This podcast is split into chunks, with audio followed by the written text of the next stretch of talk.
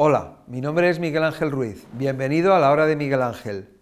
Bueno, hoy vamos a hablar acerca de los azúcares y tenemos muchas veces esa duda de que, bueno, ¿qué, azúcar es mejor? ¿O todos los azúcares son iguales? Bueno, no. Hay una diferencia. Y, para, y para aclararla y despejar dudas, yo te voy a poner un ejemplo muy sencillo y es el de un bebé. Un bebé toma la leche materna. ¿Y qué contiene la leche materna? Aparte de agua, el componente más importante, más abundante de la leche materna es el azúcar. Y concretamente se llama lactosa. Bien, entonces, si la leche materna tiene prácticamente un 7,5% de lactosa y tiene un 0,9% de proteína para funciones inmunológicas. Y la grasa, que es alrededor de un 2 o un 3% como saciante, nos quedamos, bueno, tenemos vitaminas, tenemos eh, probióticos, enzimas, pero tenemos la lactosa como el elemento más abundante. A partir de ahí se construye el cuerpo humano, a partir del aire que respira el bebé, el agua y la lactosa son los elementos más abundantes. La lactosa es azúcar, es un tipo de azúcar, es un disacárido. Bien, el bebé toma la leche de su madre, un día, otro día, semanas, meses, incluso años. Antes los bebés podían estar mamando en épocas, yo mamé tres años, hay bebés que han mamado cuatro y cinco años y se van, van creciendo, creciendo, creciendo, creciendo, gracias a la lactosa. ¿Cuál es el problema? Que en un momento dado de la vida de ese niño empieza a tomar caramelos, empieza a tomar el azúcar industrial refinado de color blanco o de color moreno o del color que quieras, pero empieza a tomar los caramelos, las chucherías, los pasteles, las galletas. A partir de ese momento se empieza a desviar porque está tomando unos azúcares que son diferentes, aunque son muy parecidos, a la lactosa. ¿Qué azúcar es parecido a la lactosa? O podemos decir que es parecido, igual o mejor. La fruta, que nos va a dar fructosa. El bebé o el niño, en vez de educarle en el caramelo, teníamos que educarle en la fruta. ¿Veis la diferencia? No es mejor una fruta que un caramelo, no es mejor comer una Macedonia de frutas que comer chucherías, un montón de caramelos y de galletas y de chocolates? ¿No es mejor? Ahí es donde, eh, donde el ser humano se desvía y luego a partir de ahí se empieza a meter en problemas. Bueno, vamos a ver los diferentes tipos de azúcares y seguramente que tú ya sabes que hay azúcares que son mejores y hay azúcares que son peores, pero yo lo voy a recordar, lo vamos a exponer aquí y sabemos que todo lo que es industrial, todos estos productos o azúcares refinados, donde vamos a tener un azúcar blanco o un azúcar moreno, ya sea que venga de la remolacha o venga de la caña o de donde venga, que están sometidos a unos procesos industriales que están desnaturalizados, pues esos azúcares no son buenos, no son tan buenos como comerse una manzana, vamos a decirlo.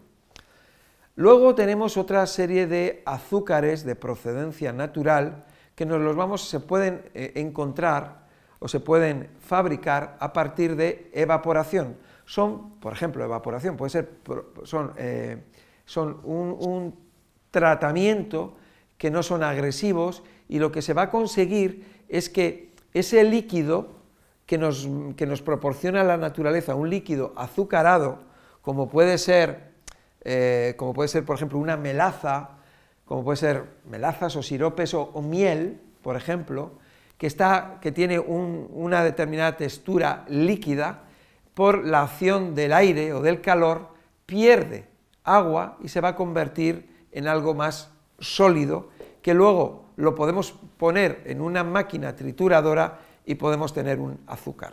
Y eso lo podemos hacer cualquiera, eh, por ejemplo, con la miel.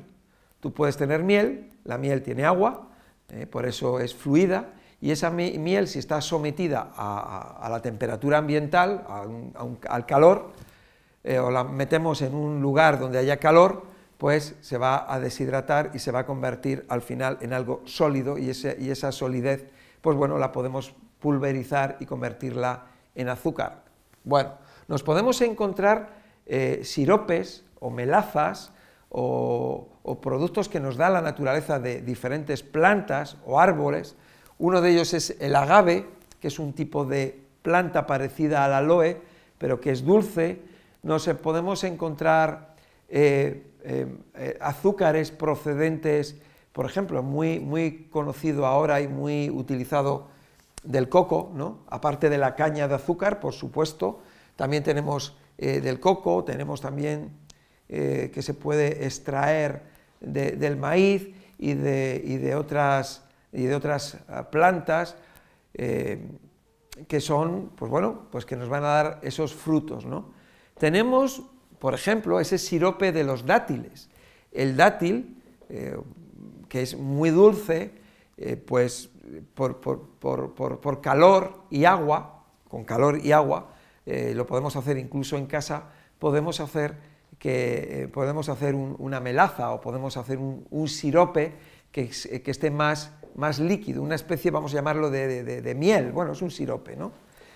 Eh, podríamos decir que son procesos que, son, que no son mm, agresivos, son procesos en los que vamos a someter a ese fruto o a esa, o esa planta a, una determinada temperatura, a una mezcla con, agua, y podemos tener pues, ese, ese, sirope o más líquido, o sea, ese dátil líquido, o podemos tener la miel, que es líquida, la podemos eh, tener sólida. Bueno, eh, creo que en alguna ocasión hemos visto, cuando éramos pequeños, cuando a lo mejor nuestra madre o un familiar, un amigo, cogía el azúcar, el azúcar blanco, y lo calentaba, y entonces, eh, por, por, acción del calor, se convertía, eh, se derretía y se transformaba en eso que llamamos caramelo. Luego se solidificaba y a lo mejor se ponía en un molde y, tenías pues ahí como pues un caramelo o un, o chupachus que al fin y al cabo era lo mismo, era, era el azúcar, ¿no? Ese caramelo, ese azúcar quemado, ¿no? Por ese proceso de, calor. Bueno, entonces tenemos desde el punto de vista natural eh, eh, eh, esos azúcares que son mejores que los refinados, como el de, el de, coco, caña, y luego tenemos, pues bueno, tenemos el agave, que, realmente es una miel, es, como una, es una miel que nos la genera una planta. ahora mismo no me acuerdo también de, otra, de un árbol de ahí de la zona de Asia, de Java, de estas zonas, eh, que proporcionaba también una, algo parecido al agave, muy similar al agave, ¿no? Eh, la naturaleza es espectacular, bueno, tenemos esas melazas, las siropes, las mieles y otros vegetales, ¿no? Es importante que veamos que como azúcares mm, de mejor calidad, vamos a llamarlos em, más auténticos, ¿no? Tendríamos la leche materna y a continuación tendríamos eh, la fructosa de la propia fruta que comemos, de esa manzana, uvas, melón, dátiles, eh, albaricoques, cerezas, arándanos, que nos van a dar la fructosa. Por lo tanto, bueno, yo creo que con esto ya está claro, ¿no? Más o menos, ¿no? Tenemos esos azúcares industriales, esos otros azúcares que los vamos a preparar nosotros o alguien los va a preparar y luego los va, los va a comercializar, que van a estar, pueden ser ecológicos eh, o no, eh, pero son de procedencia natural sin, sin llevar un tratamiento agresivo y que le, que le haga perder o transformar sus, sus cualidades eh, nutricionales. Una de las cosas importantes, ¿no? Em, porque dentro de lo que es la miel o, los, eh, vamos a llamar, siropes, como puede ser el, agave, ¿no? O estas plantas que proporcionan ese, esa, esa, miel, vamos a llamarla miel, ¿no? La miel es muy buena, el agave es muy bueno, y podríamos compararlos con la fruta. ¿De acuerdo? Porque al fin y al, cabo son de procedencia vegetal.